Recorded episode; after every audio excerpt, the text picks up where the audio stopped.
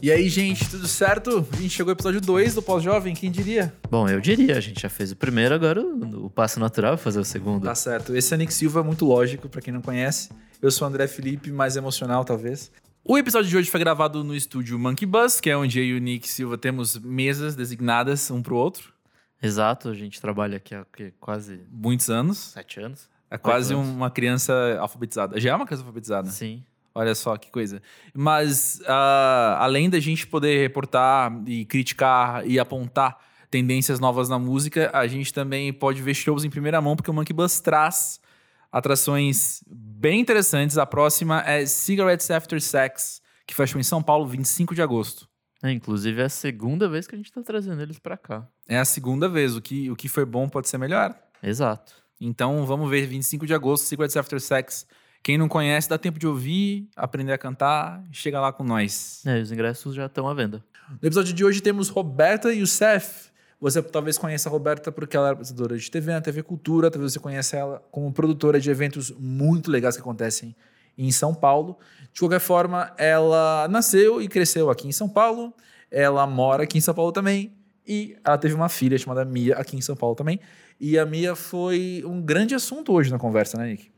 É, toda essa questão de maternidade, do feminino e. Esse foi um dos pontos maiores na nossa conversa, um dos mais interessantes, por... até por eu e André ser... sermos homens. Somos.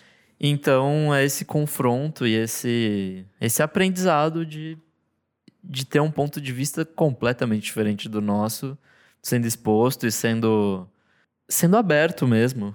E Certo. foi bem, foi bem interessante essa conversa. Exatamente, você fica convidado a acompanhar a conversa. Então, ah, quer você se identifique com o tema, quer não, porque assim como eu e o Nick estamos aqui para falar, vale a pena ouvir as experiências do outro, vale a pena a gente ter contato com essas realidades, por mais diferentes sejam da gente. E em mim, na hora mesmo, até falo, vocês vão ver que eu falo, nossa, isso aí tá me pensando como ser sensível com outras pessoas. Enfim, além do assunto da maternidade, a gente falou também sobre como a Max, como a gente usa o nosso tempo diferente com a idade. Também a gente falou sobre identidade, como a gente se percebe. E também sobre crises que a gente passa e o que a gente ganha com elas. Inclusive, esse assunto das crises veio a partir de um dos depoimentos que mandaram pra gente. Porque a gente aqui no Pós-Jovem convida todo mundo a mandar os seus relatos de amadurecimento. Sabe aquela vez que você passou por alguma coisa e hoje você olha pra trás e fala assim: pô, foi importante na minha vida. Foi importante pra eu ser quem eu sou. A gente quer ouvir essas histórias. Manda aí a sua. Pode ser só um pouquinho assim, conta de leve. E aí, se você quiser, inclusive, se manter anônimo, pode contar com nós. Manda no podcast arroba pausjovem.com.br.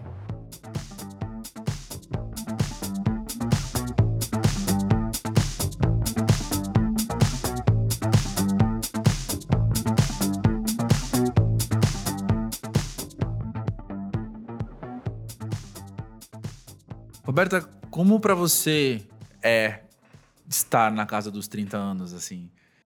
Já passei bastante, né? Da casa dos 30, eu tô com 37. Ah, você tá lindo. Já estou no- quase nos 40. Casa dos 30 é dos 29,999 até o 39,999. É, é, é a casa, é a casa. Ah, eu acho ótimo. Eu nunca me senti é, tão bem, assim, no sentido de me, de me entender. De me entender enquanto mulher. Porque a gente. Não sei, eu acho que tem aquela coisa de. Eu gostaria muito de ter essa maturidade que eu tenho com vin- com- quando eu tinha vinte e poucos, né? Isso seria incrível, mas daí Seria, não nem seria. Não seria o que é. Mas acho que é isso. Você tem. é, você se conhece melhor, você tem a maturidade de transformar aquilo que você já conhece que não, que não, que não cabe em você. E. E ao mesmo tempo você ainda é jovem, né? Uhum. A gente, quando a gente tem vinte e poucos, a gente acha que quando a gente né, vai tá, tiver com trinta e tantos, ai, nossa, tô velha, não poder Pé na fazer cova, nada. fim da vida. Muito pelo contrário. Exatamente. A vida começa daí e, e você começa a aproveitar a vida muito melhor. Acho que a relação com o tempo muda muito. Uhum. Você entende que você perdia muito tempo antes com coisas que não importavam, então você começa a dar muito mais valor ao tempo, ao seu tempo, distribuir o seu tempo melhor e aproveitar as coisas melhor. E coisas que você demorava dias para fazer, você consegue fazer em 10 minutos, porque a praticidade vem também com isso, né? Com a maturidade, com, entendimento, com a experiência, é. com o entendimento. Mas basicamente eu acho que é uma é uma relação ótima com, com se você correu atrás disso durante esse tempo, esses anos, essa coisa do autoconhecimento mesmo, de se reconhecer enquanto ser humano e eu particularmente enquanto mulher no mundo, qual a minha função, olhar para dentro, meus ciclos, meu, meu, minha potência enquanto mulher, o uhum. sagrado feminino. Eu estou muito voltada para isso agora, depois da maternidade, né? Uhum. De entender é, como funciona o meu corpo e conseguir em cada fase, em cada fase em que eu estou do meu, do meu ciclo ou dos meus ciclos, é, tirar o melhor proveito de cada fase. Olha só.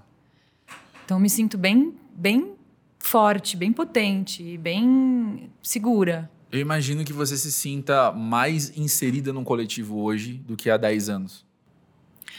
Isso muito, muito. Mas eu acho que também não é só por causa da idade. Eu acho que é um, um, o momento que a gente vive. Uhum. Principalmente enquanto mulher, eu vou sempre uhum. falar né, de mim, mas é, a gente, as mulheres perceberam de uns anos para cá a importância de se unir e de fazer parte né, de um de entender que, faz, que a gente faz parte de um coletivo, de, de que quanto mais a gente tiver é, o apoio uma, uma das outras, umas das outras, é, mais fácil é passar por tudo, sabe? Porque a gente percebe que a gente não passa sozinha, né? todas passam. Então, isso, isso na maternidade é uma coisa interessante, porque é uma imagem que eu tive quando eu estava grávida e eu pensei, pensei muito, né, sobre, enfim, eu estava gerando uma vida dentro da minha barriga, que é a coisa mais bizarra que você uhum. pode viver. E, e me falavam muito, que eu estava com muito medo da hora do parto, e me falavam muito: pensa na imagem das suas ancestrais. Que atrás de você tinha sua mãe, e depois tinha sua avó, e depois sua bisavó. E essa imagem mesmo de que tem uma linha, uma linhagem de mulheres atrás de mim, me faz, um, me sentir parte de uma coisa que já existe há muito tempo e que eu não estou sozinha, não sou a primeira mulher que está fazendo aquilo, né? E me dá uma força mesmo, me, me deu uma, uma visão de ancestralidade que foi muito importante, que eu nunca tinha pensado sobre isso, sabe? Tem impacto na sua individualidade você se confrontar com a ideia do coletivo? Ou quanto você ganha enquanto pessoa estando inserida nessa ancestralidade ou num grupo de mulheres que passa por coisas semelhantes que você. Entende só, o que eu quero acho dizer? Que, acho que o só ganho. Uhum. O impacto é totalmente positivo. É, é isso. A gente. Bom, a gente nasce e cresce com a ideia de que a gente é sozinho. De fato, a gente é. Né? Ninguém vai fazer as coisas por nós. Uhum. Somos autorresponsáveis e, só que, só que isso também faz com que a gente se torne muito solitária, né? Principalmente a mulher mesmo, porque se você for pensar é, no passado, como as mulheres se organizavam antigamente, ou nas diferentes culturas também até hoje, mas o padrão de uma, de uma comunidade, a vida em sociedade era, era era, era a comunidade. As mulheres não passavam pelas coisas sozinhas. A mulher não passava pela maternidade sozinha. Ela, o bebê nascia, todo mundo olhava pra, por, por aquele bebê. Todo uhum. mundo cuidava daquela mulher. As outras mulheres cuidavam daquela mulher, né? Então você tinha ali sua mãe, sua avó, suas tias, suas irmãs, é, te ajudando a entender o que, que era aquele período que é muito complicado para a mulher emocionalmente, psicologicamente fisicamente. E, e a gente perdeu isso. Então, é, a, a, minha geração, até a minha geração, mas eu digo isso da geração anterior da minha mãe, e, e, e, até a da minha, a da minha avó ainda acho que ainda tinha essa, esse conceito de coletividade, de comunidade ainda maior. Mas a minha mãe, por exemplo, ela já trabalhava pra caramba, ela, ela era uma mulher independente, ela tinha né, ela, uma profissional liberal, é, ela teve três filhos, com 30, com 30 anos ela já tinha três filhos, né? E ela tinha ajuda, né? Quer dizer, ela saía para trabalhar e deixava os filhos com babá, com né, toda aquela, aquela ajuda que tinha na casa dela.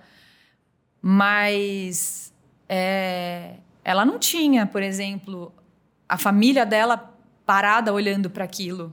Porque todo mundo já estava num rolê que era cada um vivendo sua vida e fazendo sua coisa individual. É, quando a minha irmã teve filho, eu não, não tinha esse entendimento. Eu não ajudei a minha irmã quanto eu poderia ter ajudado. Eu não me coloquei à disposição dela. Ela passou por aquilo sozinha. Quando eu tive minha filha, e, e, eu, e foi um impacto muito grande para mim, porque eu fiquei desesperada, assim. Eu, eu ficava com aquele bebê na, na minha casa, assim, eu pensava, o que, que eu estou fazendo da minha vida? Como é que eu vou passar por isso sozinha? Não dá para passar por isso sozinha.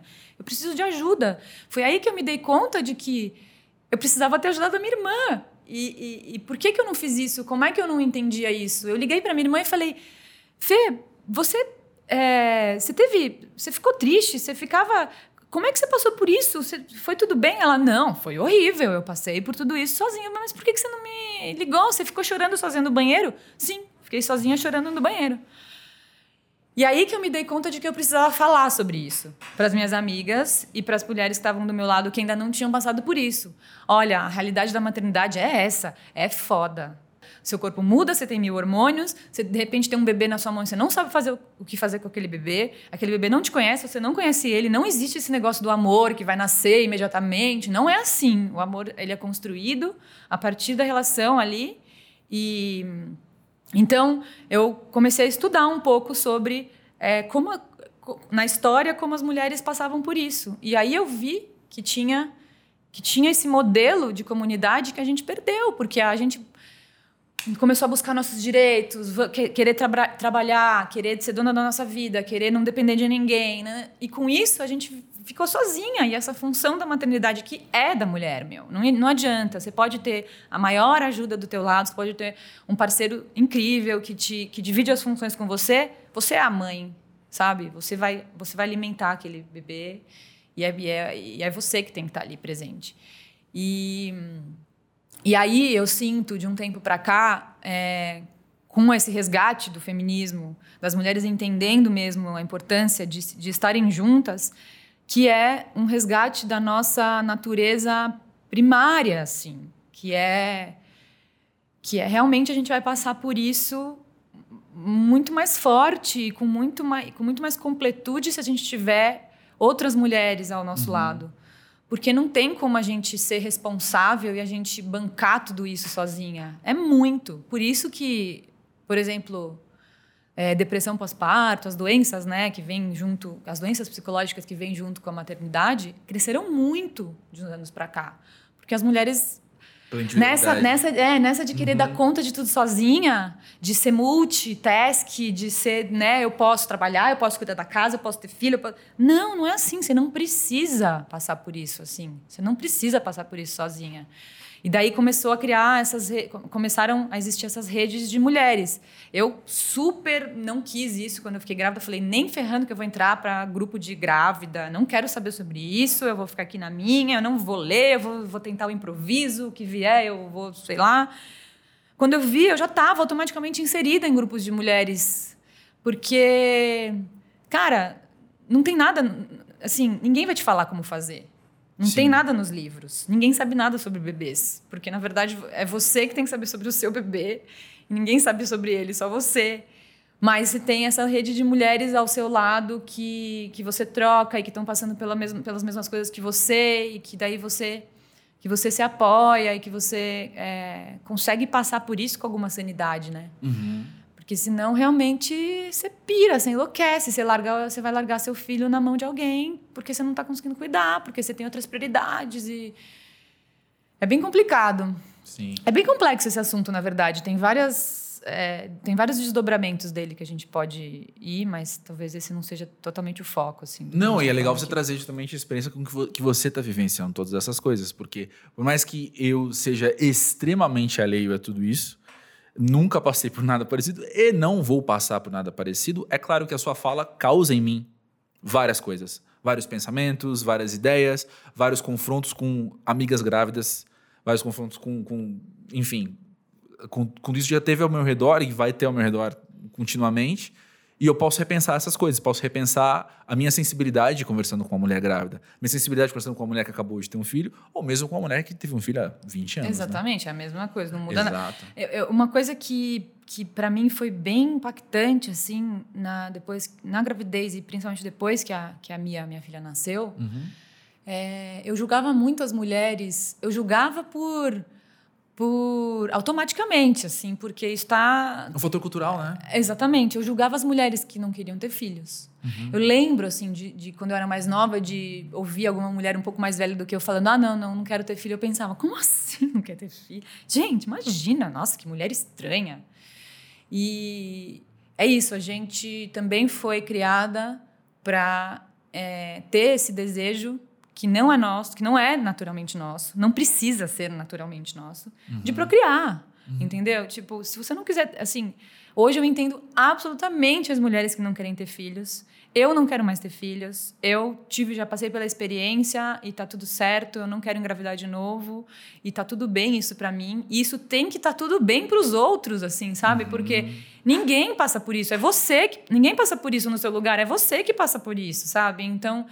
É, eu entendo que a decisão de não ter filhos também é uma decisão muito difícil, justamente porque você tem que lutar contra toda uma cultura e a sociedade que está em volta de você fala, falando: ah, Uau, casou, agora é. tem que ter filho, agora não sei o quê. Teve Agora um, um segundo. quando você vai ter o outro? Quando, quando você vai ter o próximo? E. E não, não, absolutamente não. As mulheres não precisam ter filhos, cara. As mulheres podem sim ter outras prioridades. E, e simplesmente não sentir vontade de fazer isso.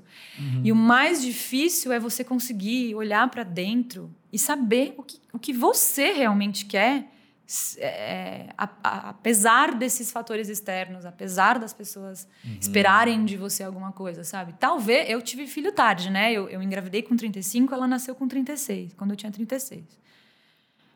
É, acho que foi isso. E. E eu pensando assim, eu não planejei minha gravidez, eu engravidei, eu engravidei sem querer, mas pensei, pô, tô num relacionamento estável, tá tudo certo, já tenho 35 para 36, tudo bem.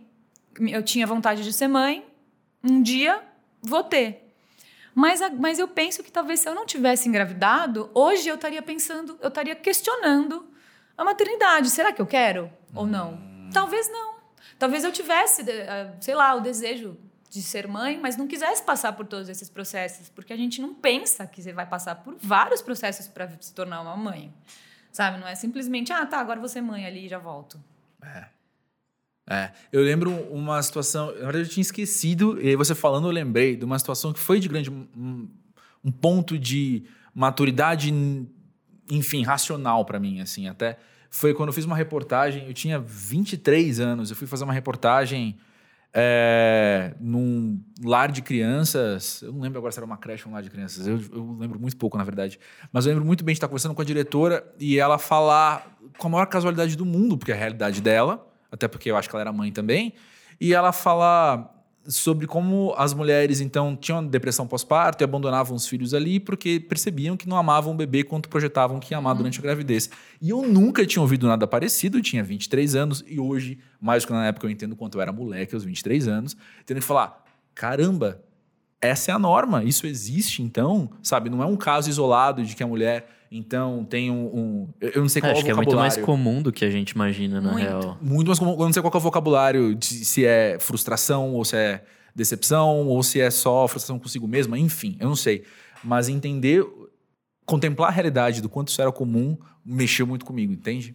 Total. É, é essa expectativa que você Uhum. coloca e que nem é tua, às vezes, muitas vezes. Muitas vezes é. Também existem, claro, óbvio, aquelas mulheres que querem muito ser mãe, que desejam muito engravidar, que se sentem maravilhosas na gravidez, que estão realizando um sonho e que quando o filho nasce, ela passa por cima de tudo que ela está sentindo psicologicamente, hormônios e tudo mais, porque aquilo realmente completa ela e tudo bem. Sim. Mas existem outras tantas que, que não, cara. E que é tão comum quanto, eu imagino, É ou ainda com- mais, talvez. É, sei lá, não sei estatísticas, É. mas assim, é tão comum quanto. É, e, e- e tem assim, por mais que às vezes você queira engravidar, ter filhos, nascer- o bebê nasce, cara. Aquele bebê, é um, por mais que ele tenha nascido de você, é um ser, é um outro ser, é um ser Uhum. estranho. No primeiro momento que você olha para o bebê, você não reconhece nada. Você não vai falar, ai, bebê estava aqui dentro, é você, nossa, que reencontro. Não, não é, entendeu? É estranho. Você não sabe o que, que ele tá, por que, que ele tá chorando. Você não, ele também não sabe. Imagina uma vida, meu.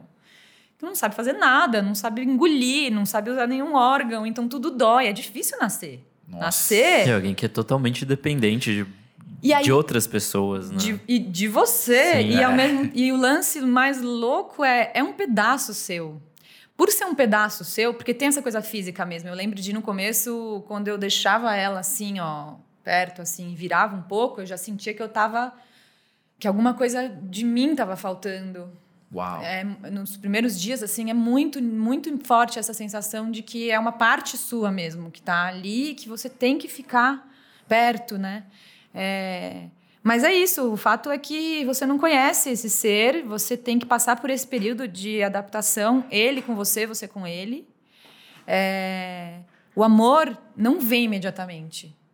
O amor ele é construído a partir dessa relação que você precisa cuidar. Você cuida, você se amamenta, você, né? E, e você percebe, enfim, é uma, é- começa a acontecer a troca. A troca que antes existia na barriga, mas que era muito uni- unilateral, porque era você com você, era só uma ideia, né? Você não dá. Passa a ser uma troca bilateral, você tá, aquele bebê tá te dando coisas e você tá respondendo e vice-versa. E aí começa a existir uma relação. Mas até então não existe uma relação. É estranhíssimo. É estranhíssimo. Eu acho que as mulheres que podem sentir esse amor imediato, esse amor, ele vem da cabeça delas, ele vem da- da- dessa vontade muito forte delas quererem construir essa relação com esse bebê. Mas, é, não sei, óbvio que eu estou falando da minha experiência, mas, mas acho que dá para vocês entenderem, né? Que é uma coisa que, poxa, assim, é um ser, é um Mas acho que essa ser. coisa romantizada mesmo, né? De, Total. de existir meio que só na sua cabeça, tipo um conto de fadas que é passado por gerações, mas na nossa experiência real talvez não seja exatamente isso. Talvez é esse processo que você falou, de demorar, de você criar laços de fato. Qualquer relação é assim, né? Você nunca encontra alguém A paixão à primeira e pronto, vista, né? E de repente, é. Não, a paixão ela pode ser bem automática, amor à mas, também vista. é a paixão é, é, é é essa, essa idealização, né? Exato, a projeção. A projeção, exatamente. Então, acho que o grande. Por, por que, que eu resolvi falar para as minhas amigas? Eu juro, eu falei para todas: olha, pensa bem, pensa bem antes de ter filho. Porque, assim, não é isso aí que estão falando aí por aí, que sempre te disseram, não é. A realidade é essa. É claro que eu também sou super exagerada e, para mim, eu potencializei pra caramba essa coisa de, gente, não é isso.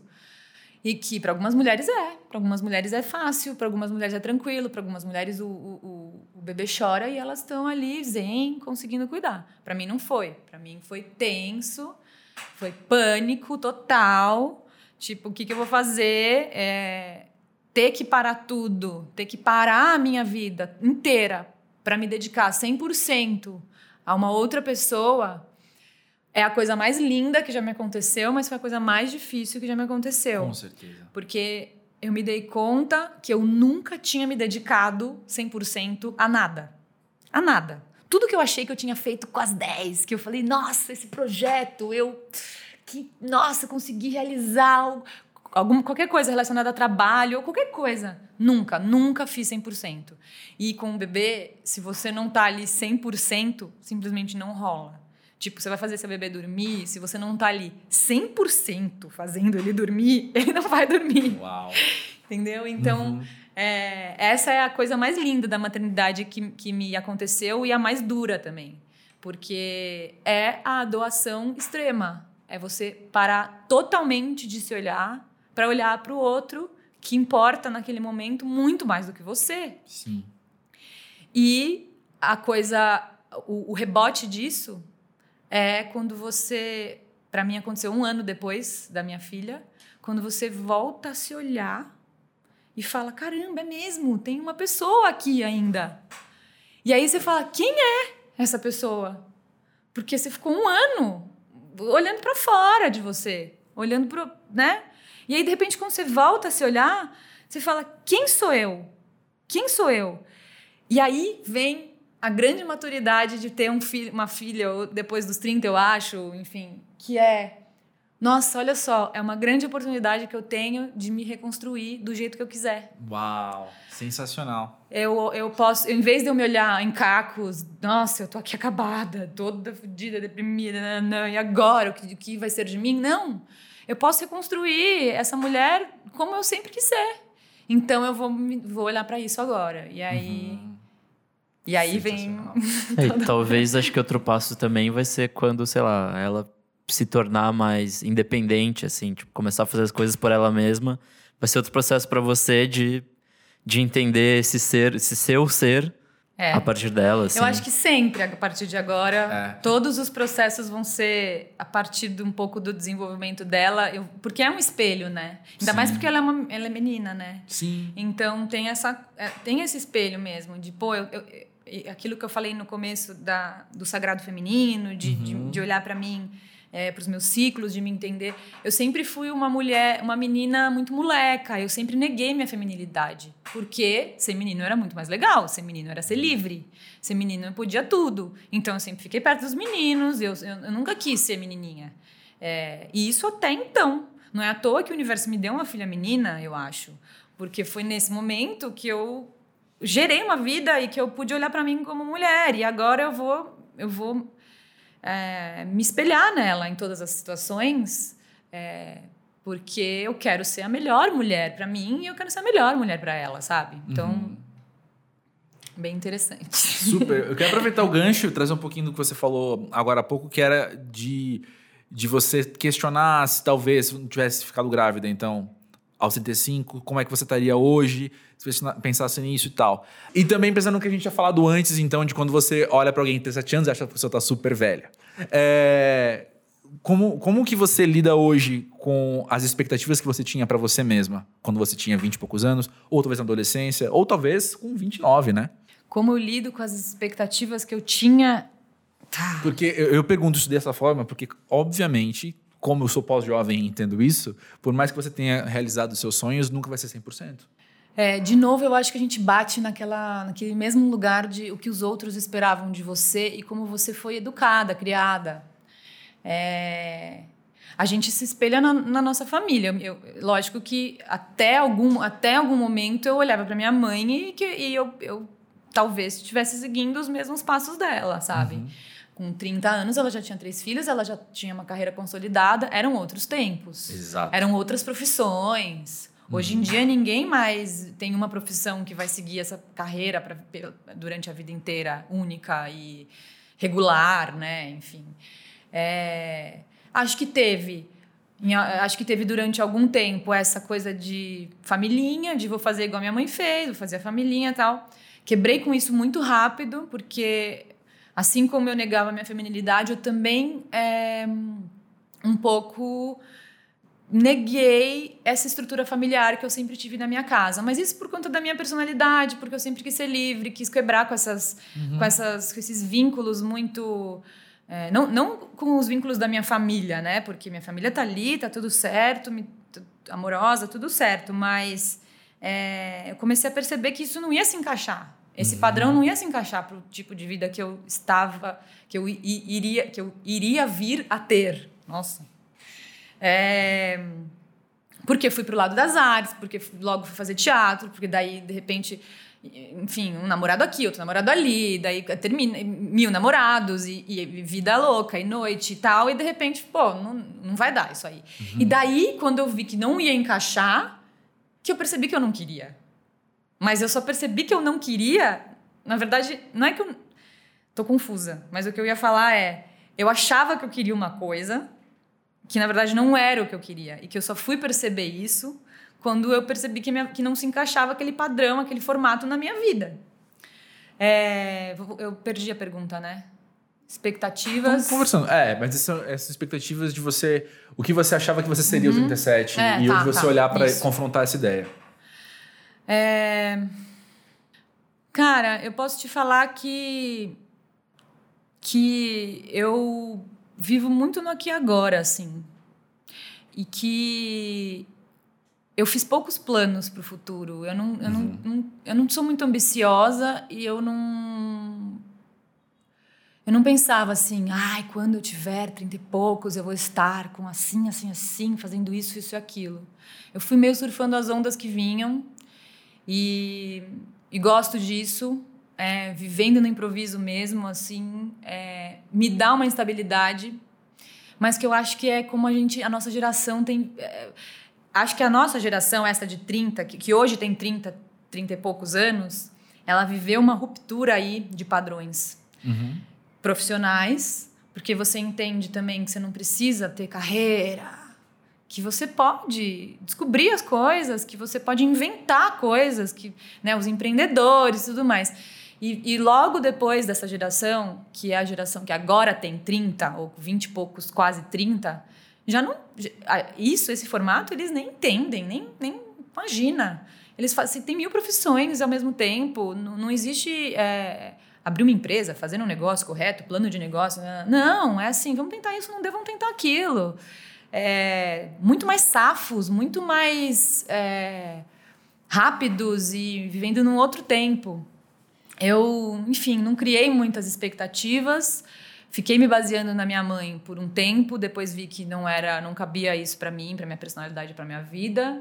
Quebrei com esses, rompi com esses padrões e nunca imaginei que que eu ia viver uma maternidade e ser uma mãe, que iria isso em algum lugar, mas de novo não era uma coisa que vinha mesmo de dentro de mim. Uhum. E agora vivendo isso, sei lá, me parece tudo, tudo certo, me parece que eu tô no lugar onde eu tinha que estar mesmo. Uhum. E não, não me frustro assim por não ter conseguido alguma coisa que eu não consegui. Acho que Acho que esse é o grande segredo, assim, também. É você aceitar e lidar com as coisas. Não é comodidade. Uhum. Mas é. Não adianta também você ficar lutando contra coisas que não. forças e padrões que não cabem, sabe? Sim. Você vai viver frustrada se você fizer isso. É. Eu sou muito parecido com o que você descreveu também de não colocar muitos, não ter muitos sonhos muito bem definidos e ao mesmo tempo ter que ir pra terapia por causa disso, porque claro. todo mundo à minha volta tinha muito, sabia e eu tipo falando, hehe, tô aqui, gente, sei lá. Mas ao mesmo tempo eu sempre fui muito ambicioso criativamente. Sempre fui muito ambicioso de projetos. Fui muito ambicioso de não querer parar quieto, ou de não conseguir parar quieto, talvez, né? Mas tá sempre com alguma coisa nova acontecendo, sempre alguma coisa e tal assim. Mas eu olhar para algum tipo de pressão social que eu entendo que a nossa geração teve menos do que a da geração anterior à nossa, por exemplo, mas alguma pressão social de falar, mas você não vai se enquadrar em alguma coisinha, não? Aí. E lidar com isso falando, não. Eu acho que a grande maturidade e, e se existe um caminho da felicidade aí, eu acho que é, essa, é, é olhar para isso com, com, calma e com tranquilidade e, e, realmente surfando as ondas, sabe? Do, uhum. dos, das oportunidades. O que não tem a ver com, com comodidade criativa, por exemplo. Eu também sou ligada no 220, uhum. faço milhões de coisas, mas é agarrar as oportunidades, entendeu? Vem uma coisa que aparece que de repente, cara, é isso que você tá afim e se vai precisar largar as outras todas para fazer isso, eu não tenho esse medo de romper com as outras para ir. E, e, e claro, exatamente, isso traz horas, horas e anos em terapia depois para você conseguir encontrar sua estabilidade, sua segurança e tal.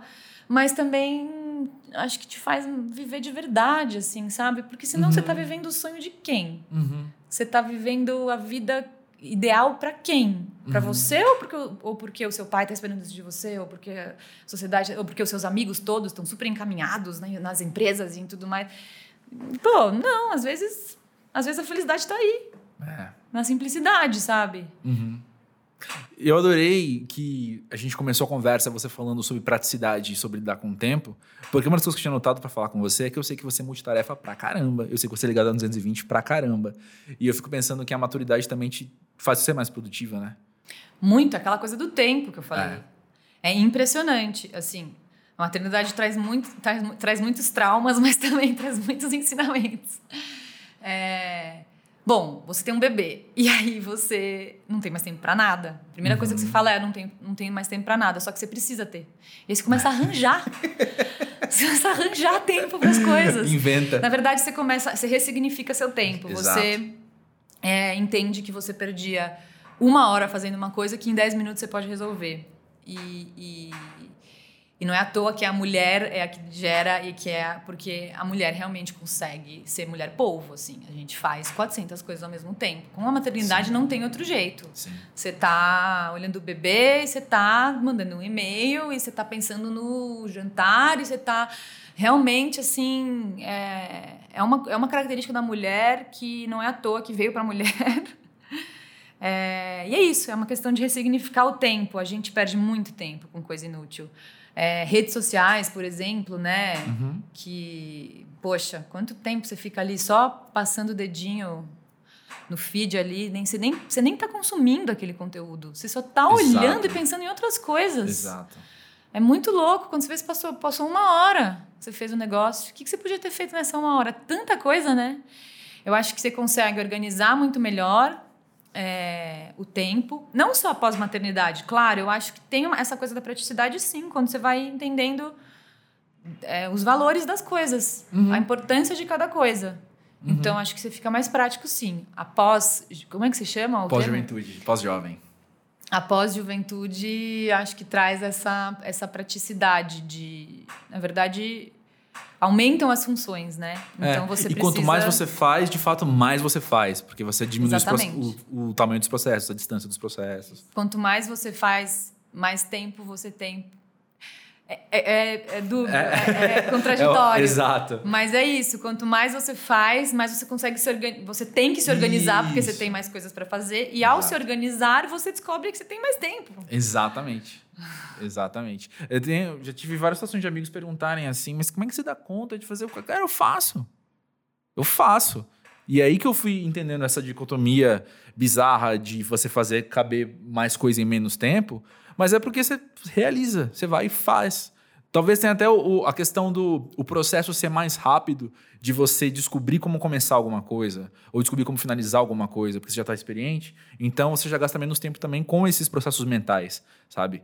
Não é, uma, não é necessariamente automático, mas é mais dinâmico, mais prático, não sei. Eu não sei se isso está relacionado à idade, na verdade, porque eu vejo muita gente também mais velha que, que arrasta, que Justo. procrastina. Justo. É, eu acho que não tem muito a ver com a idade, mas acho que a idade, a experiência, a maturidade te traz um entendimento melhor de como se organizar, Uhum. De, e, na verdade, de, é, acho que é meio de descarte das coisas que não têm importância, assim, sabe? Uhum. Pô, o tempo tá passando, né, meu? Você tem que. Você tem que otimizar esse tempo aí para viver melhor, senão. Sim. Eu tenho vivido. Eu tenho, ó, eu, parece que eu sou mó zen falando isso, né? Não sou zen. Mas eu, eu tenho vivido muito essa coisa do aqui e agora. Uhum. Eu tenho tentado não procrastinar nada. Eu, eu, eu li uma. Eu eu li uma coisa sobre os ciclos que tem o ciclo são, são, tem três ciclos né o, o, pequeno ciclo que é um dia um ciclo médio que daí tem uma duração que pode ser de uma semana de um mês e o ciclo longo que é o, o, o grande ciclo que é o de um ano e que você tem que entender as coisas que cabem em cada ciclo uhum. então por exemplo o ciclo pequeno são as coisas do dia a dia que, de preferência, você tem que concluir naquele dia, não deixa passar para outro dia. Tipo lavar louça. Uhum. Se você olha para sua louça e fala: "Ah, essa louça eu posso lavar amanhã". Meu, você já vai dormir pensando que você vai acordar e já ter uma coisa para fazer de ontem. Então você não está vivendo aqui agora. Você tá vivendo, você vai começar fazendo uma coisa que você tinha que ter feito ontem para começar a fazer as coisas. E daí você já começa a acumular todas as coisas que você tinha naquele seu pequeno ciclo, que é o dia, uhum. com a coisa que você deixou para fazer no dia anterior. Então, é assim, não se afobe. Entenda cada tamanho de cada coisa e coloque dentro do, seu, do ciclo que cabe, sabe? Uhum. Então, tipo, lavar louça, dá para você fazer agora? Dá, vou fazer agora. Papum, resolveu. É, escrever um projeto, dá para você fazer agora? Não, não dá. Eu tenho uma semana, ok. Coloca ele médio. no seu ciclo menor de uma uhum. semana. Enfim, é. Porque às vezes também a gente fica querendo abraçar o mundo e, e acha que não vai conseguir fazer nada porque não dá tempo. Uhum. Você coloca tudo numa, num grande bololô e fala, não vai dar tempo. Quando, se você destrinchar esse bololô, você percebe que se você fizer uma coisa hoje, outra manhã, vai dar tempo. Tudo dá, meu. Essa, Louco, isso, né? isso, isso é real. Tudo é. dá. Gente tá falando de produtividade, de entender as coisas. Eu acho que é legal a gente ler um depoimento da Juliana, que, que tateia um pouco esses assuntos também, imagino. A Juliana tem 32 anos, do Rio de Janeiro, e ela conta o seguinte pra gente. É, eu sempre fui uma dessas pessoas que se define pela profissão. Sabia desde os 14 anos o que eu queria fazer da vida e programei tudo em torno desse objetivo, acreditando piamente na mentira que a nossa geração tanto ouviu, que se você trabalhar com o que ama, não vai trabalhar um dia da sua vida. Até o momento em que eu me vi realizando meu maior objetivo profissional e odiando. Eu odiava o trabalho, odiava o meu chefe, odiava a empresa e odiava inclusive o que tinha passado os últimos 10 anos tentando, tentando alcançar. Foi aí que eu finalmente resolvi começar a terapia na minha cabeça para tentar entender por que diabos eu estava infeliz se finalmente tinha conseguido o que eu queria. E na terapia eu percebi que estava, na verdade, me forçando a caber numa caixinha que tinha começado a desenhar 15 anos antes e que talvez não me servisse mais. Bem quando eu estava começando a perceber essas coisas, veio a crise e fui demitida. E em vez de entrar em parafuso, como certamente teria acontecido se tivesse acontecido dois anos antes, eu resolvi mergulhar fundo nesse momento e me voltar para mim mesma. Me dei conta de que talvez houvesse muito mais sobre mim que eu mesma desconhecia ou com que não entrava em contato por meio de desfazer aquela ilusão que tinha construído. Comecei então, pouco a pouco, a questionar esses traços de personalidade que eu achava que me tornavam quem eu era. A partir dessa crise profissional, eu comecei a desconstruir a persona que eu tinha criado nos meus 30 e poucos anos de vida. Me permitir ser diferente do que minha família, meus amigos e o mundo esperavam e descobri que várias coisas que eu carregava como uma casca em volta do meu verdadeiro eu eram características ultrapassadas, velhos reflexos familiares, noções antigas que já não me serviam mais. Foi um processo árduo, profundo e desgastante, mas também muito recompensador. Aos 32 anos, estou cada vez mais disposta a continuar a me reconhecer e cada vez mais próxima de mim mesma. Isso é muito massa. Maravilhosa. É, foi muito o que a gente estava falando Exatamente, já. Exatamente, né? tipo... é. Eu gosto muito desse termo de se reconhecer no lugar de se autoconhecer, porque a gente está sempre se reconhecendo, não é? Uma uhum. vez que eu me conheci, pronto, essa sou eu. É justamente o que ela fala, né? De, de sair dessa caixinha que, que ela se colocou em, anos atrás. Mas olha que doido, ela precisou de um estímulo externo, quer dizer, uhum. ela precisou ser mandada embora do e emprego. Negativo, e né? negativo. De, é, de, de rejeição. Isso. Ela precisou se sentir rejeitada para ela olhar para ela e descobrir, e, e descobrir ela. É. Né? É. Acontece muito, acho que acontece muito isso. O ideal, né? É, e o que ela aprendeu é que ela não precise desses estímulos externos para poder olhar para ela e entender Exatamente. Exatamente. Eu passei por uma coisa bem parecida nisso que a gente nessa, nessa nossa leitura. Eu tinha 25, eu acho. Não lembro mais. Mas eu tinha. É, eu tinha 25. E aí eu tive que, que entrar nos empregos e vocês deram errado e entrei nos empregos ruins para eu. nos quais eu me dava bem.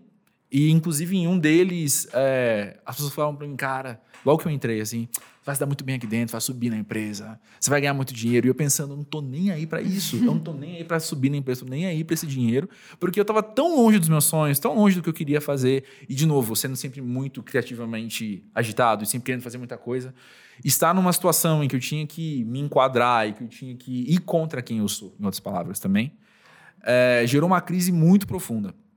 Muito profunda mesmo. E, mas foi esse que não era um estímulo externo, mas essa crise profunda, essa crise que é negativa você sentir aquilo, eu não quero, não gosto. Mas o que veio de eu falar, de eu pré-estabelecer, ou melhor, de eu restabelecer o que já tinha para mim, de falar, não, peraí, mas o que, que eu quero? O que, que eu me dou bem? O que, que eu não me dou bem? O que, que eu não posso ter na minha vida? E na verdade foram coisas que eu tive que repetir, coisa de terapia de anos antes. que já tinha, na verdade eu já sabia tudo isso, mas eu tinha que tomar essa decisão de seguir e falar, é, é verdade, eu vou eu vou fazer o que eu acredito que eu deva fazer. É, eu acho que tudo isso está relacionado aos medos, né? A gente, lógico, é normal ter medo, todo mundo tem mil medos e tal. Mas a gente não pode deixar os medos paralisarem, né? Uhum. Senão a gente não sai do lugar. E, e essa, esse depoimento da Juliana me fez pensar assim, o que que, o que que, sei lá, eu enquanto mãe posso fazer para minha filha, posso proporcionar para ela não ter uma é, não ir por um caminho parecido né de eu não, eu, não, eu, não, eu não posso moldar ela, eu não posso criar uma expectativa de uma coisa que eu quero que ela seja e colocar ela dentro e criar ela dentro de, um molde que uhum. não é o dela, obviamente, porque uhum. o dela ela vai descobrir sozinha, sabe? O, o que ela quer. E acho que isso acontece muito quando a família é, te coloca mesmo. Ah, não, você, filhinho, você vai, nossa, você vai ser. Você vai ter muito sucesso, você vai ser isso, você vai ser aquilo. Pô, o cara cresce acreditando que aquilo é o que ele tem que fazer, sabe? Uhum. De repente ele precisa passar por tudo isso pra se ligar que não era aquilo que ele, que ele queria fazer. Então, acho que a mensagem que me vem é: criem seus filhos pra serem livres das esco nas escolhas deles, sabe? Criem seus filhos deem o suporte para eles poderem é, se conhecer, para eles poderem realmente escolher as coisas que eles querem sem pressão externa, sabe? Uhum. Para você ter que poupar anos de terapia para ele depois. Embora também acho Pode ter terapia para É, outras questões, então. mas pô, al- seja o alicerce, né, para ele se conhecer. Dê instrumentos para ele para ele se conhecer e não É. instrumentos para prender ele dentro de um Olhando daqui de fora, de novo, é uma experiência que eu nunca tive. Eu não sou pai, não sei o que é criar uma criança. Mas eu fico pensando que deve existir um processo interno dentro de cada pai e mãe de olhar pro bebê, criança, adolescente, enfim, para olhar pro, pro filho enquanto pessoa, com tudo que esse, que esse conceito traz, tudo que essa palavra traz, porque Porque é meu. Exato. Porque é meu filho. Exato. Deve ser bem louco, né? Deve, eu não sei. Minha filha é, É muito tá muito no nova começo, ainda. né. Mas eu acho. Eu, eu, sei lá, essa, esse depoimento da Juliana me fez pensar real, assim. Eu acho que você tem que ensinar o seu filho a pensar. A Acho que você tem que pensar. ter em mente também que o, o processo de se conhecer é fluido. Você, você não, Exato. não é uma pessoa.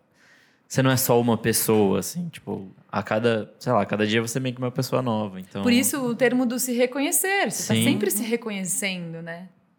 Total, é orgânico, é fluido, você não tem o controle. Você não tem o controle de quem você é agora e quem você você meio que não ser. é você, tipo, você está alguma coisa. Exato. Então, acho que Bonito esse processo, é, esse depoimento da Juliana me gerou muito isso, assim, que tava na cabeça. Tava ouvindo um podcast, inclusive, esses dias, meio que sobre isso, do, do se reconhecer em si, de, sei lá, Nietzsche e muita gente falando sobre isso, mas desse processo mesmo de você não é alguma coisa, você está alguma coisa e esse processo é sempre é sempre novo, é sempre fluido, é E sempre deixa fluir, né? É, às vezes você está uma coisa por muitos anos, então você tem uma ideia de permanência dela ou de solidez que é uma ilusão também, é a sua leitura daquilo. Mas por mais que você viva muitos anos em um estado, isso é mutável e você precisa estar aberto. Você pode estar aberto a essa mutabilidade ou você vai passar por Pô, isso vai gerar uma grandes- puta crise. Exatamente, grandes esforços para aprender isso, né? É, tem gente que precisa ter, tem gente que precisa dessa estabilidade de estar enquadrado em alguma coisa, em Sim. um grupo, em um jeito, né? Sim. O que não significa que ela vai permanecer nesse estado e conseguir, sei lá, também pode dar crise. Pode, mas talvez você, a partir do primeiro, a primeira vez que você teve essa crise do estar e do ser, assim, talvez você fique mais. Teoricamente, você fica mais aberto às próximas, né? Você, você passa mais rápido por elas. Você fala, ah, é verdade, eu tô em outro momento, então, de. A minha Mudança. terapeuta fala que você nunca volta para aquele mesmo lugar do É. fundo do poço, sabe? Tipo, você não, se uma vez que você esteve nele, você já sabe que você não quer estar nele. Exato. Então, Nossa, você, isso é muito real pra mim. Isso você é muito sempre real vai. É. Tipo, você vai ter o medo de voltar. Porque eu, eu- aconteceu comigo isso. Eu já tive síndrome do pânico, já tive crise do pânico, não foi nenhuma coisa. E. E, eu, e depois que eu curei, eu voltava e falava: Eu tô com medo de ter aquilo de novo, tô com medo de ter aquilo de Ah. novo. Ela falou: Você nunca mais vai ter aquilo.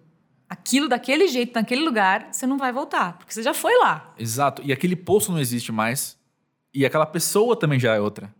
E outra, só o fato de você pensar que você tá chegando, você pode estar chegando perto daquilo, você já tá olhando para isso. E você já não vai chegar. Você tá entendeu? enfrentando ele de uma forma Exatamente. diferente. É, Você já tá convivendo com aquilo, sabe? Pois é.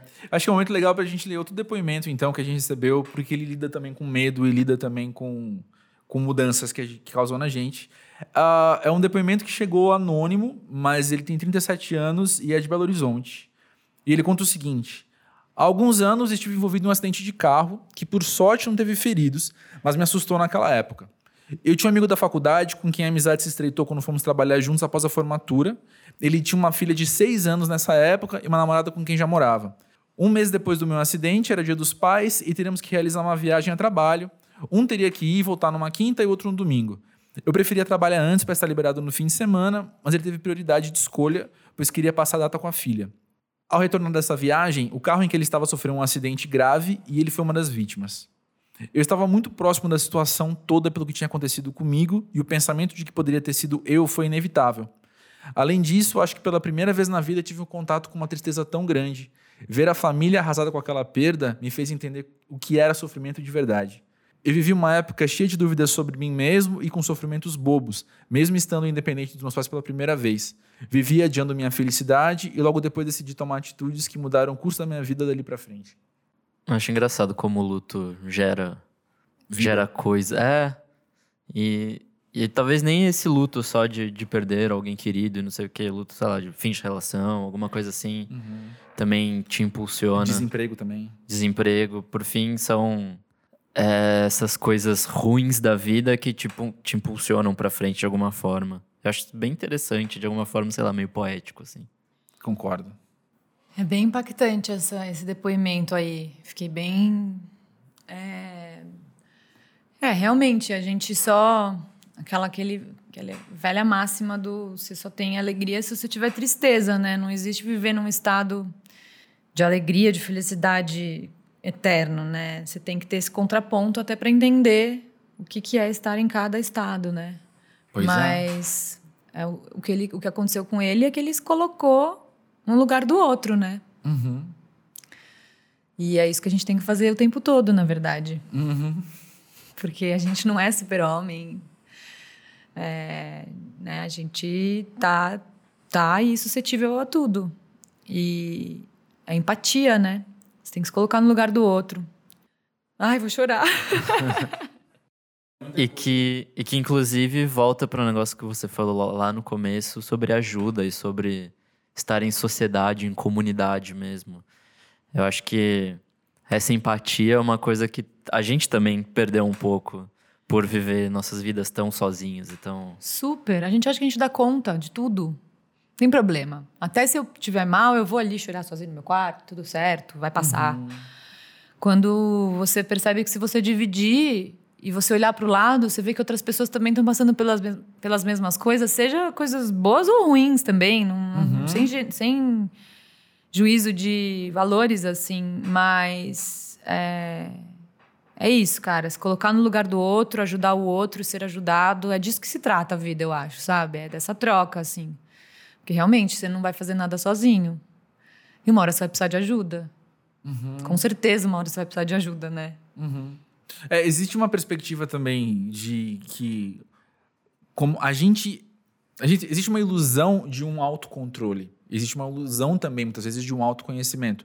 Então, quanto mais eu me fecho em só eu mesmo, mais controle eu tenho da situação. Porque não, sou eu, eu sei lidar. Não, sou eu, eu me conheço, eu sei até onde eu vou. Agora, estar aberto ao outro é sempre estar aberto ao desconhecido. Porque eu não sei como é que você vai reagir, eu não sei o que você vai trazer, eu não sei o que você vai criticar, eu não sei o que que você. Enfim, tudo isso. Então, é, eu penso que esses exercícios de empatia são também exercícios de perda de controle constante, sabe? De estar aberto sempre ao desconhecido. Mas é uma falsa ilusão de que você, sozinho, você tem controle. Você não tem controle de nada. Não, não, não.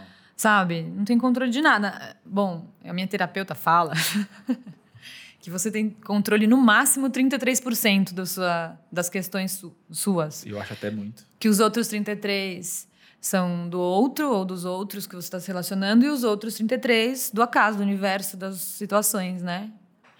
E bom, já é um bom começo para você saber que você não tem 100% controle de nada. Você só tem no máximo 33 se você tiver algum É. controle, sabe?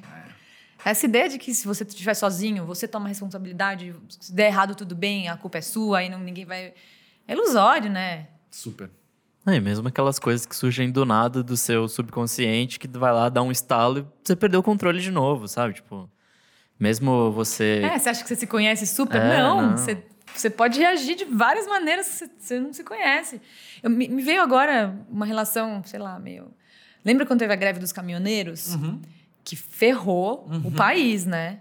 Assim, Acho que a gente teve a real noção de como a gente precisa. Do todo, né? De tipo, É. pô, se não chega alimento aqui, ferrou, gente, vai acabar. E é uma coisa que você pensava tão pouco antes disso, Você não né? pensava. Que é a mesma ideia micro, mas se você for pensar no macro, do que a gente está fazendo com o nosso planeta, né? A gente está destruindo Sim. o nosso planeta, daqui a pouco não vai mais ter de onde. E as pessoas não Sim. se dão conta.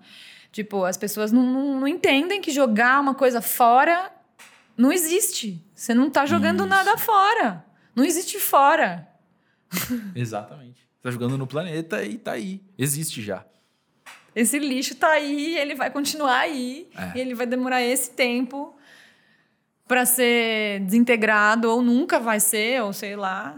E, e o impacto disso é esse, esse, esse, né? Pô, a gente é muito egoísta, né, cara? É. É sim. A gente, eu digo, o ser humano, né? Sim, entendi, sim. Não, e eu me coloco também nessa. claro, somos seres humanos, a gente, É. tem, a gente tem a nossa culpa sim. Ninguém é melhor do que ninguém aqui. Uhum. Voltando, voltando um nadinha no assunto, mas também indo para um lado até mais leve, que é algo que eu tinha anotado aqui quando eu estava quando eu tava pensando o que que a gente ia conversar hoje também aqui, conhecendo você. Uma coisa que sempre me chamou a atenção em você, e, e logo que a gente sentou aqui, você fez um vídeo eu falando. Eu sinto que você é uma pessoa que, que busca contatos com outras pessoas. Você é uma pessoa sociável, não tem outra palavra de dizer. Uma, uma pessoa muito sociável. Posso estar errado. A impressão que eu tenho, a leitura que faço de você é sempre essa. A sua sociabilidade hoje, e eu não digo nem hoje depois que a minha nasceu, mas hoje na, na fase de vida, enfim, no geral, nos últimos anos, mesmo antes dela nascer, ah, o quanto é diferente, o quanto é parecida com quando você tinha 20 e poucos anos, por exemplo? Sim, eu sou bem sociável. Eu, eu tenho essa característica mesmo. Eu, eu preciso da troca. Eu acho que é, eu só consigo fazer. não é que eu só consigo, mas geralmente eu estou num coletivo, eu não faço as coisas individualmente. Eu muito dificilmente fico sozinha. Eu me, me esforço às vezes para conseguir e querer ficar sozinha, só comigo, nos meus pensamentos. É, gosto muito das alianças e das é, e de proporcionar encontros. Eu, sempre que eu conheço alguém que eu acho que pode parecer com alguém que pode se dar bem, que pode rolar alguma coisa, eu já faço a conexão e tal. Gosto desse- de- dessa articulação. Eu não sei muito como eu uso isso. Eu poderia usar isso melhor, eu acho, mas eu acho que é meio solto, assim, que vai rolando meio na intuição e tal. Espontâneo. É. E que tudo bem. é, Mas hoje eu percebo muito mais o valor da troca. A troca sempre existiu na minha vida, sempre foi isso de, de comunicar, de ouvir, de falar. Blá, blá, blá. Mas hoje eu, eu percebo muito mais o valor da troca e mais, muito importante, eu percebo quanto é importante, muito mais importante eu ouvir do que eu falar. Porque eu sou muito prolixa mesmo, e mesmo que eu não saiba do assunto, já tô lá falando, dando opinião e tal. E eu já me, me, me frustrei e me ferrei muito por causa disso. De me arrepender mesmo de, de coisas que eu. Palavra não volta atrás, né? Falou, tá falado. Você pode pedir desculpa, você pode tentar resolver, mudar, mas você falou. E tem um impacto e que não volta mais. É, então, hoje eu presto mais atenção nas minhas é, falas e tento me policiar muito para tentar ouvir sem interromper o outro, ouvir e ouvir, dar um tempo, entender e aí replicar. É, para minha fala ter mais valor, para minha fala ter- ser mais potente, para não falar besteira, para não, não afetar o outro de uma maneira errada. Uhum. Então, acho que isso veio sim com a maturidade de uns anos para cá, é, principalmente quando a gente fala de- do lugar de fala, né? Que a gente tem usado muito esse termo no, no, no rolê do feminino, no rolê feminista, é, e em qualquer rolê de causa, na verdade, né? Sim. Onde tem uma luta, onde tem. é, você não tem o lugar de fala das coisas. Você tem um lugar de fala. Você pode ter o seu lugar de fala em algum, em algum assunto. Eu estou aqui falando sobre maternidade, beleza. Eu estou falando da minha experiência, pode ser o meu lugar de fala. Mas me, me calar a boca mesmo, às vezes, sabe? E ouvir o outro. Porque também é assim que você cresce. É, é bom É assim ouvir, que você né? troca. É claro. Não é um monólogo, né? Tinha, eu, é, é muito besta que eu vou falar, eu admito que é muito besta que eu vou falar antes de eu falar, tá bom? Ó, pessoal, muito besta que eu vou falar. Mas sabe aquela história de, de professor fala pra, pra turma da segunda série, assim, sabe? Você tem uma boca e mais dois ouvidos. Uhum. Ah, é bonito isso. É besta, mas é bonito demais, sabe? É lindo isso, eu tinha esquecido. Obrigada. Na verdade, foi muito bom você ter falado isso. Sabe? É, porque você de fato ouve. E assim, nós estamos em três pessoas aqui nessa sala agora. Se cada um for falar, automaticamente você vai. ouvir- Quero falar a mesma, mesma quantidade de tempo, automaticamente então você ouviu mais do que falou. E a humanidade é isso, né? Você vai falar sempre que você tem o que falar, você tem o que acrescentar. Mas você vai ouvir muito mais. E outra, você acrescenta mais à medida que você ouve mais também. Exatamente, você só cresce se você ou- ouve mais. Senão você só tá repetindo coisas que você já sabe, falando, falando, falando. Tá sendo um desafio e tanto isso pra mim. Muito difícil, muito difícil. Porque a cada coisa que você fala, eu tenho vontade de. É, e também, ah, sabe? e, e- e quando que. Não, né? Eu sou muito parecido, viu? O meu desafio é o exato oposto, porque eu, eu sempre sou muito quieto, então o meu desafio é me, me colocar mais à frente e falar mais coisas. Que também é um desafio interessante. Claro. Lógico. E que, e que, e que se você não, não, não, não aprender, não tiver esse impulso de se colocar, você vai acabar sempre sendo engolida por pessoas como eu. Sim. Que fica ali, blá, blá, blá, blá. Ou eu, eu engulo o Nick muito fácil, gente. A gente trabalha junto há muito tempo e eu sei disso. Eu engulo o Nick muito facilmente. Nick, você me perdoa. Tá tudo bem, tá perdoado. Obrigado, ufa. Tudo, tudo certo, Tudo né, certo. gente? Mas tem, tem uma pesquisa que, que o Nick estava lendo, ele me mandou o link, eu achei muito interessante. Aliás, não é uma pesquisa, é o resultado de várias pesquisas, assim, que são os confrontos, as ideias que a gente tem de fases de vida muito delineadas por. Agora você tem 18 anos, você não é mais adolescente, por exemplo. Ou você tem 21 anos, não é mais adolescente. Eu- a, a gente nasceu num Brasil que 21 anos significava alguma coisa. Mais de 18 anos, inclusive. Mas é, é, é muito louco como a, a neurologia olha para o indivíduo de 18 anos com um olhar ainda pediátrico, muitas vezes. Ainda está em desenvolvimento, um desenvolvimento muito. no meio do desenvolvimento. A questão é essa, né? É tipo uma adolescência tardia, vamos por assim, né? Mas. É, mas a- aqui, talvez a palavra que a gente entenda como adolescência e a gente encapsula isso de, ta, de tal idade a tal idade, primeiro que cada indivíduo se desenvolve não só ah, em maturidade, não só em experiências de vida, mas também biologicamente diferente, quando elas são extremamente arbitrárias, porque você vê que cada cultura lida com isso, com isso de um jeito. E eu acho muito interessante a gente poder ter esse, esse cutucão de, de ideia, assim, sabe? Mas peraí, vamos, vamos questionar talvez isso? Como é que a gente está olhando? Quando que começa a, a- a adolescência, quando termina a adolescência? Porque não só isso é um processo, de novo, que muda talvez de um para um, quanto ele é totalmente questionável, né? Eu acho. Eu acho que é tão relativo.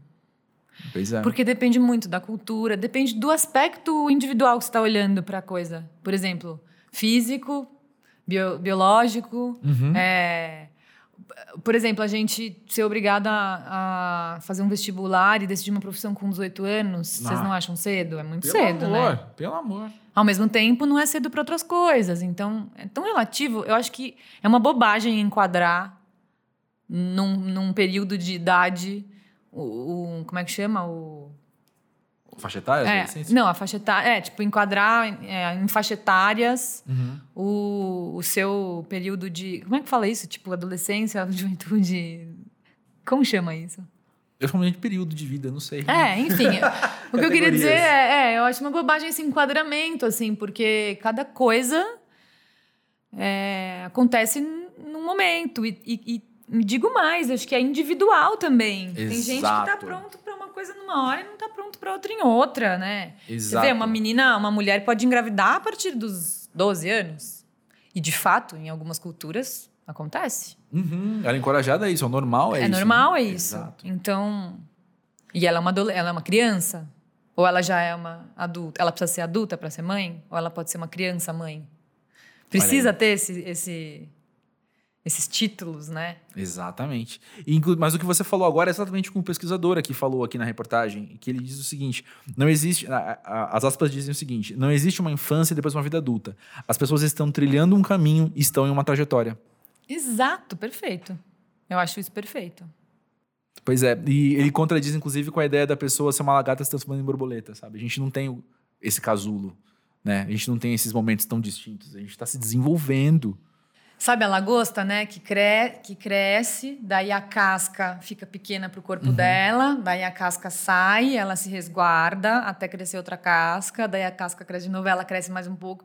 Quer dizer, ela, ela tem essa fase, ela tem esses ciclos que não significa que ela vai, que ela tá melhor ou pior, ou mais sábia, ou mais, sei lá, ou mais.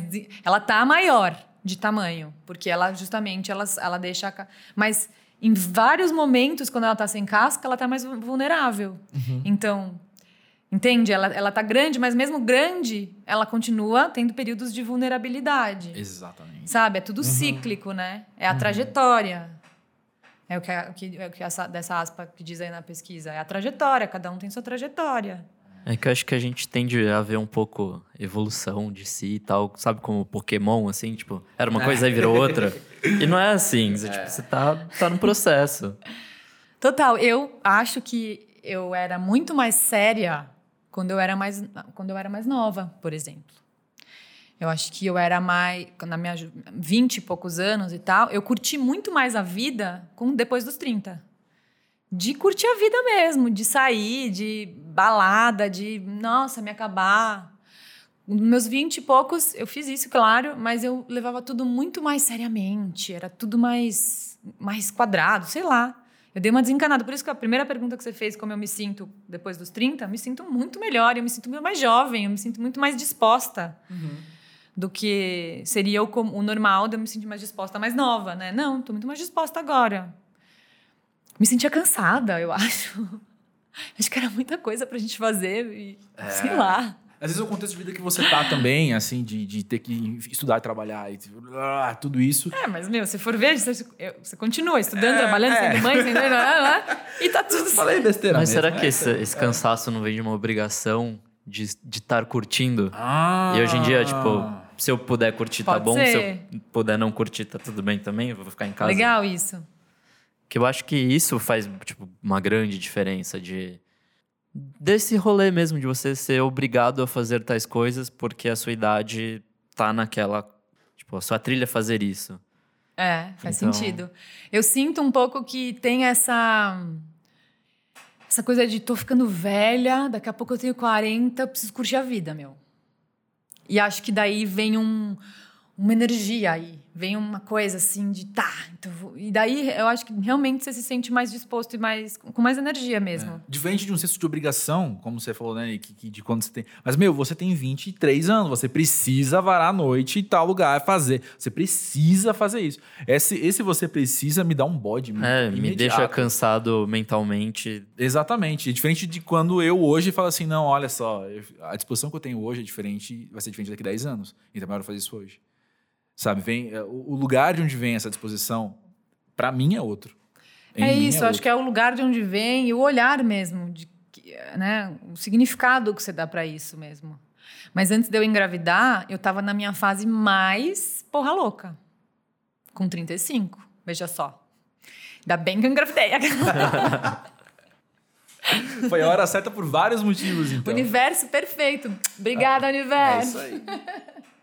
E Roberta, tem uma questão que eu sempre fico pensando assim, que você teve a experiência de se ver sendo vista por muita gente. Você estando na televisão, você estando é, é, com uma câmera na sua frente. Isso mexe na maneira com que você se enxerga também? Nem tanta gente assim, né, gente? Era um programa da TV Cultura, veja só. Mas. É mais que 10, é mais, te foge do controle, né? A ilusão de controle. É. Era outros tempos, né? Uhum. Era um pouco pré-internet, assim. Você tinha era, quantos anos? É, faz 10 anos, eu acho. Uhum. 20, eu tinha. É, não, sei lá. É, foi entre 25 e 28, vai. Isso aqui. É era quando estava começando, não era pré, era, era o início da internet. Né? Internet como a conhecemos com redes sociais e Orkut. E... Só Twitter tinha. Twitter. Era, era, era, o Twitter era a única coisa que tinha. Uhum. Então, eu acho que, por exemplo, agora que eu nunca tinha pensado nisso, tá? Então, eu me exponho muito mais, por exemplo, hoje, talvez, nas minhas uhum. redes sociais. Uhum. É, ou eu tenho esse cuidado de exposição maior hoje. Por exemplo, o Facebook eu não uso mais é, pessoal, assim. Eu não, eu não coloco foto minha, da minha filha, nada Uhum. disso lá. Porque eu não, porque eu não, não gosto de, de que qualquer pessoa tá olhando aquilo. Uhum. Isso é, um- é um- uma preocupação que eu tenho hoje, que eu não tinha na época, por exemplo, do programa. De qualquer forma, era um trabalho, não era minha vida pessoal, né? Uhum. É, mas tem uma coisa interessante em relação a isso. Eu tive é, crise do pânico enquanto eu fazia um programa ao vivo diário. Eu vivi algum, um período ali em crise, tendo que apresentar um programa ao vivo diário. E tem uma coisa louquíssima disso, que é eu, reve, eu revi depois de um tempo, depois que eu tive o pânico e, e fiquei bem e tal, eu revi os programas que eu tinha feito estando em crise e eu não me reconhecia. Tipo, eu não lembro de estar Uau, lá. Uau. Eu não lembro. Eu fiz tudo. Era, Sim. era, era a persona que a mesma persona ali, o personagem, Roberta, falando, fazendo, roteiro, pá, nananã. Mas eu não tenho a recordação de estar presente ali. Eu fiz no automático aquele rolê, que já era, hum, né, que eu já, já sabia fazer e tal. nananã. Então, eu não sei o que isso tem a a relação com a pergunta que você fez, mas eu acho interessante de colocar, assim, porque. Não, tem a ver com a maneira com que você se enxerga ou não se reconhece. Era de fato, era eu, era. Mas era, era um- uma persona que eu encontrava ali e que eu fazia. Eu não tenho essa vaidade, eu nunca tive problema com isso de, ah, minha imagem e tal. Realmente eu lidei super bem com isso, tanto depois que o programa acabou e eu acabei não voltando. Eu até, até quase voltei pra TV fazer coisas assim. Até fiz uma coisa ou outra, fiz outros programinhas e tal, fiz o Cinelab lá. Mas eu nunca tive essa, essa, esse apego com a minha imagem e como eu estou me mostrando e como as pessoas estão me vendo. Ainda bem, gente, ainda bem, porque isso daí deve ser uma coisa difícil de se de, de resolver depois. é uma né? ilusão de controle, no fim das contas, É. de como as pessoas te veem. E, e por fim, acho que isso meio que não leva a lugar nenhum. No Exatamente, é uma é. Eu acho que para mim era só um trabalho, que era uma coisa que para mim eu tinha facilidade de fazer. Então eu ia lá e fazia. Assim como para mim conversar aqui com você tá sendo assim, normal, por conta da- da- do meu jeito de ser mesmo, de ser extrovertida, de ser comunicativa, então tá tudo bem, sabe? Não era no, no big deal assim. Uhum.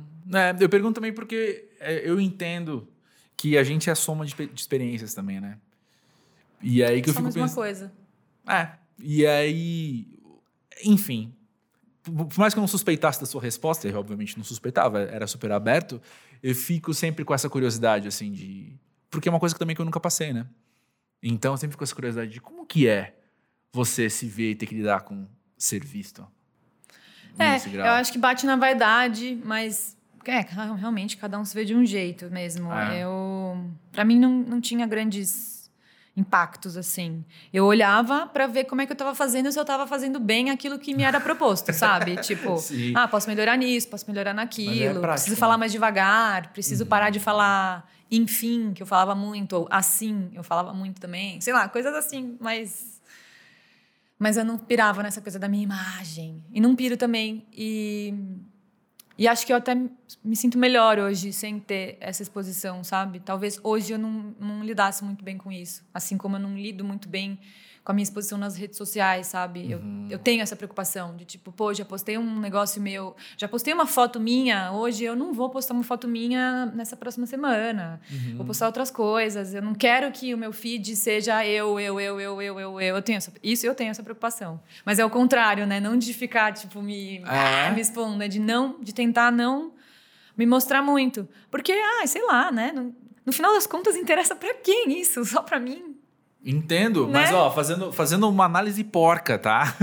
Não, não sou capacitado para fazer essa análise, mas eu vou fazer mesmo assim. Que é, mas talvez essa preocupação tenha a ver com, com a maneira com que você classifica as coisas, porque você mesmo falou, aquilo ali é seu trabalho. Opa, aquilo ali é seu trabalho. Então você tá olhando pro seu Instagram e falando, isso não é meu trabalho. É. Eu A quem minha- minha interessa cara eu aqui, ficar exato. colocando a minha cara ali. É, ali no, no, no programa está comunicando X, Y e Z. Tinha um conteúdo, exatamente. É, e ali você falando, olha eu tomando café, é. não comunica. Porque aquela coisa de olhar para o outro e se espelhar, né?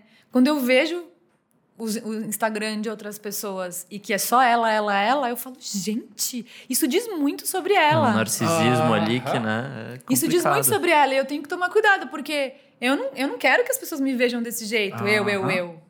Eu não quero nem que elas pensem sobre isso, que elas parem no tempo delas e pensem, nossa, como a Roberta tá postando coisa. Não, por favor, não pensem nisso. Não, nem, nem lembrem que eu existo.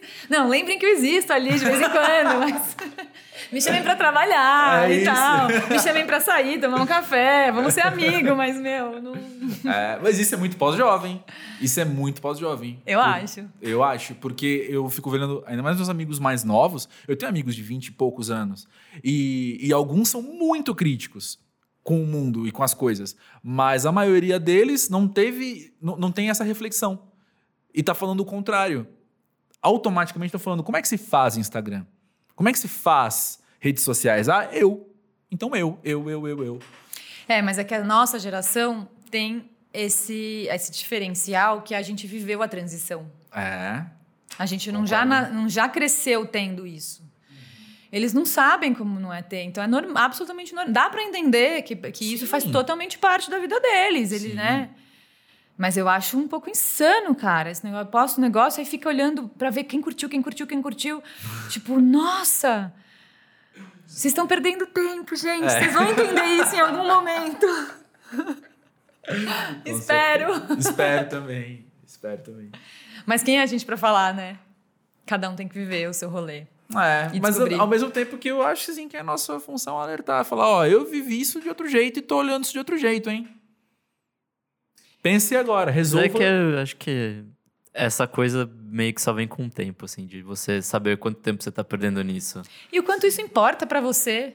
Sim, Porque às vezes, de isso é repente, isso importante, fica é. importante para você, muito importante para a vida inteira, tudo bem também, né? É, verdade. Ou também um negócio que a gente já falou do quanto é importante pra você, ou quanto você acha que é importante pra você, porque as outras pessoas acham que é importante. Geralmente é isso aí. Eita, nós. Dá, dá um nozinho na cabeça. Dá mesmo. Então, Roberta, que prazerzaço falar com você.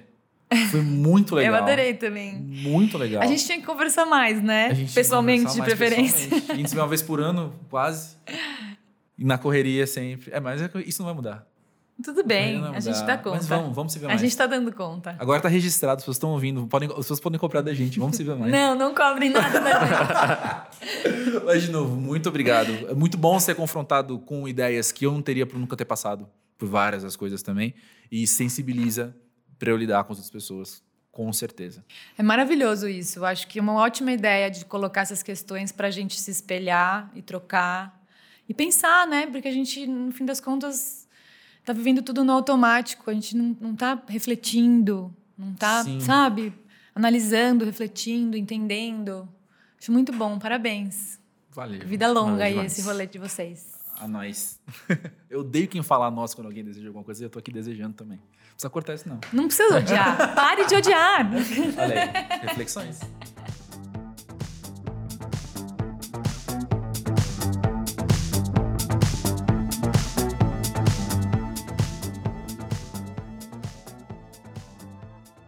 E foi esse o segundo episódio do Pós-Jovem. E eu ouso dizer já nesse comecinho de temporada, nesse comecinho de carreira, que é para momentos assim que o Pós-Jovem existe também. Sabe? Vocês perce- perceberam que teve hora que o Nick ficou quieto. A gente só ouviu. Inclusive, a gente conversou sobre ouvir mais do que falar. Porque esses, esses encontros que a gente tem com outras pessoas, por mais que, pô, conheço a Roberta há um tempo a gente é amigo, é, é legal poder ouvir dela uma experiência totalmente diferente da minha. Eu tô conversando com o Nick, que é um cara que parece comigo em várias questões, mas a gente é diferente também. E quando a gente conversa, é, é, eu gosto de ouvir o que ele tá falando, porque ele tá dizendo a realidade dele. E eu aprendo com isso. Concordando ou não, às vezes, né?